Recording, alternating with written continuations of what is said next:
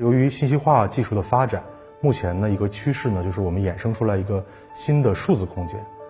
其实我们正在一个重大技术变革的前夜。智能城市本身它的目标就是达到万物互联。汽车是应用万物互联最早的一个产品。汽车领域已经进入到了一个新的革新时代。像最新上市的这款亚洲龙2.0这款车，它采用了 TNGA 蜂巢概念。既从汽车外观到核心部件全部打破了原来的常规，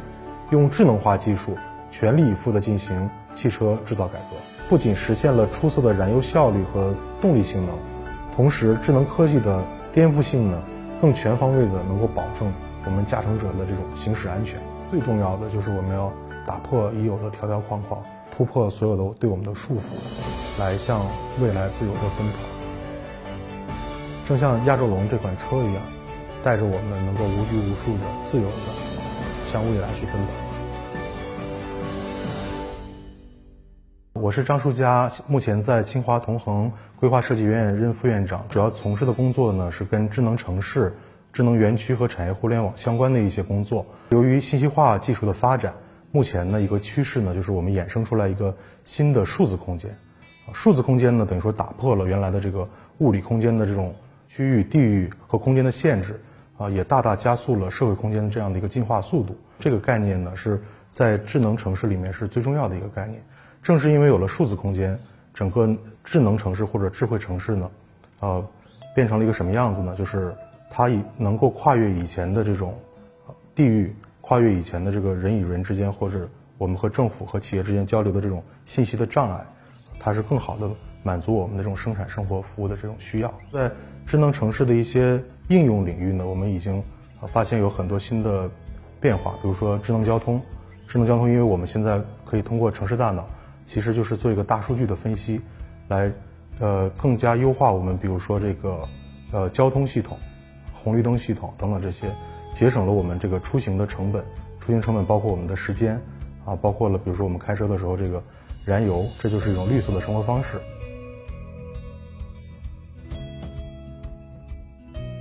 其实我们正在一个就是重大技术变革的前夜，城市是一个很重要的一个载体，城市它能发展起来，就是因为城市它是一个高密度的，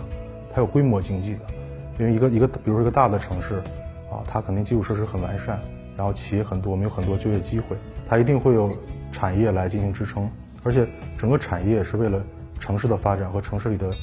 这个居民的生活来匹配各种各样的这种产品，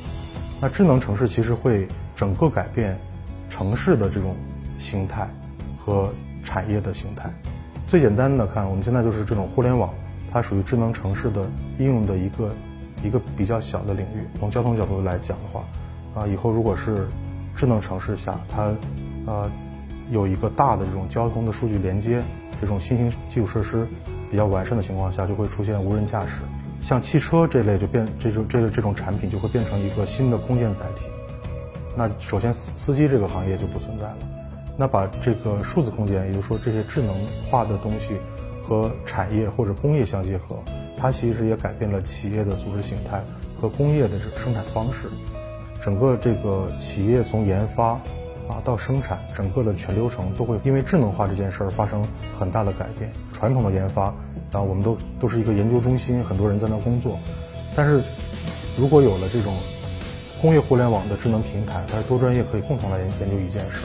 啊，然后它是这个会大大压缩整个研发的这种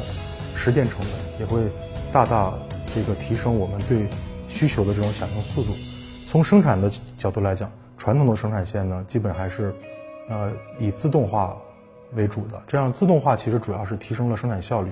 但智能化呢，它第一个它是一个有一个柔性生产的概念，就它能更快的。生产线更快的调整，来进行这个对这个需求进行满足，啊，更重要的呢是它通过比如说像五 G，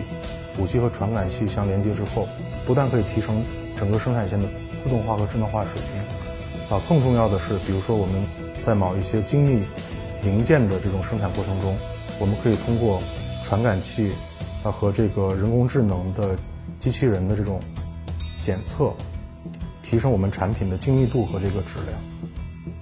智能城市本身就是一个，它的目标就是达到万物互联。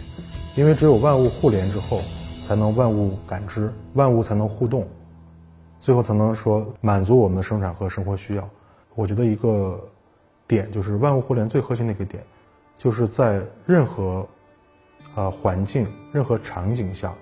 发生的这种变化，通过这个我们的整个的这种智能化的这种一种大数据也好呀，或者智能化的一种平台也好，它可以迅速的得到感知。得到响应，其实汽车是，就是应用万物互联最早的这样一个一个一个一个产品。汽车它最开始的话，就汽车整体的汽车内部的，它装的感应器是最多的。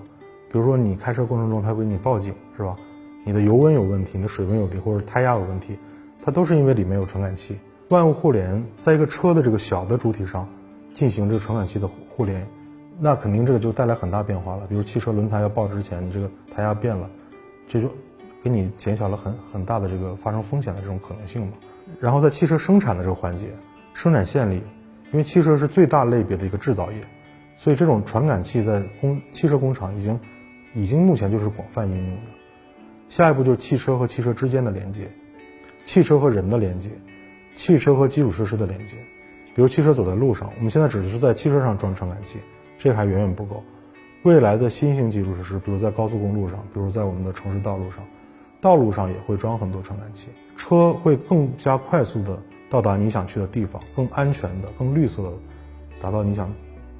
去的这种地方。汽车和人的连接，汽车就变成了一个其实大的一个呃应用场景。那还有一些就是从更大的角度来讲，就是啊交通如果一旦变得快速的话。整个社会就会发生翻天覆地的变化。比如说，以前我们说，这个杨贵妃很喜欢吃荔枝，她需要快马加鞭送过来。现在不需要了，就是因为交通工具发生了改变。但是从社会生产的角度，因为交通改变了，整个社会人与人之间距离，我们可以更快速的见面，可以谈事儿，是吧？然后物流改变了，我们可以迅速得到我们想要的东西，整个社会都会发生巨大的变化。我们就可以设想。如果在道路上装了很多的传感器，或者车上有很多传感器，汽车在每小时两百到三百公里行驶，这个技术并不难达到，我们超速都可以达到这个这个速度。但是，在这种新型基础设施和万物互联的场景下，它就变得很安全，它不会有交通事故。那概念就是说，我现在我想到一个三百公里的外面去地方去度假，如果有这样一个高速公路和这样一个汽车，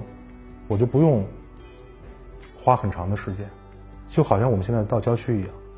第二，它很安全，就不会说因为某些车追尾了，整个高速公路大堵车，七八个小时过不去。啊，当然这是一个需要全社会去制定标准、全社会共同努力的一件事儿。但是我相信这件事儿，啊，很快就会到来的。就像我们很难想象说，一直在骑马或坐马车，某一天就变成了开汽车。汽车的速度要比马车速度快得多。高铁的也是这样，以前的铁。蒸汽蒸汽铁路可能只能跑每小时十几公里，现在变成了三百八十公里。这些东西很多都是因为技术的进展啊，其实它在过程中用到了很多万物互联、信息互通啊这样这样一个技术逻辑。汽车领域其实已经进入到了一个全新的革新时代。像最新上市的亚洲龙二点零这款车，它采用了一种新的技术，就是叫 TNGA 蜂巢概念，其实就是从汽车。从外观啊到核心零部件，都打破了传统的这种从设计啊到生产这样一个常规的流程，用智能化的技术进行了这种对汽车生产制造的改革。我们也知道，这个亚洲龙所采用的这种高性能的这种低油耗，不仅实现了出色的燃油效率和动力性能，啊，带来了我们很畅快的这种驾乘的这种体验，同时智能科技的颠覆性呢。更全方位的能够保证我们驾乘者的这种行驶安全。其实我刚刚提到了几个，就人类发展过程中的一个规律性的概念，就是说，什么会促进人类社会的这种变革？第一就是信息，信信息能够更快速的传递，我能更快的知道你你的事儿，你你能更快知道我的事儿。第二就是交通，交通因为我们生活在地球上嘛，我们要这个受到物理空间的限制。以前说我从东半球到西半球，或者从欧洲到中国，需要一辈子时间。现在完全就是飞机十几个小时达到了。那下一步我们想，我们从地球还要走向太阳系，从太太阳系还要走向整个这个浩瀚的宇宙，啊，交通很重要。第三就是能源，能源是人类改变这个自然状态的最大的能力。从以前人类能学会生火，到我们煤炭、石油的使用，到核这种核能，每次能源的变革都会给我们的社会带来翻天覆地的变化。啊，那下一步有可能现在就是绿色能源，或者是核聚变，能源的成本对人类几乎就是越降越低。那我们能能我们的人类的力量能达到的这种。空间就越来越无限，所以说创新，我觉得核心就是要围绕着信息快速的传递，啊，交通工具这个不断的升级和更快速的达到我想达到的地方。人类能不能突破光速呢？是吧？不突破光速，你没法进行这个星际旅行。第三就是能源，你信息传递也需要能源，这个交通工具也需要能源。能源它要给我们提供更大的能量和更低的成本。就是其实人类的创新基本是在。从这个社会角度是围绕这个，我们现在就生活在一个创新的时代，创新应该是无时无处不存在的这样一个像空气一样在我们周边的存在的一个要素，所以我也希望我们都成为一个能够敢于创新、拥抱创新的人。无论如何，其实我觉得最重要的就是我们要打破已有的条条框框，突破所有的对我们的束缚，来向未来自由的奔跑。嗯，正像亚洲龙这款车一样，就是其实它这个寓意也很好，就是带着我们能够无拘无束的、自由的，呃，向未来去奔跑。我我比较提倡这种公共出行，然后公共出行和这种小型装备的这种结合。我觉得第一就是无无人驾驶，五 G 可能对汽车发生的影响，呃，会迅速就会到来。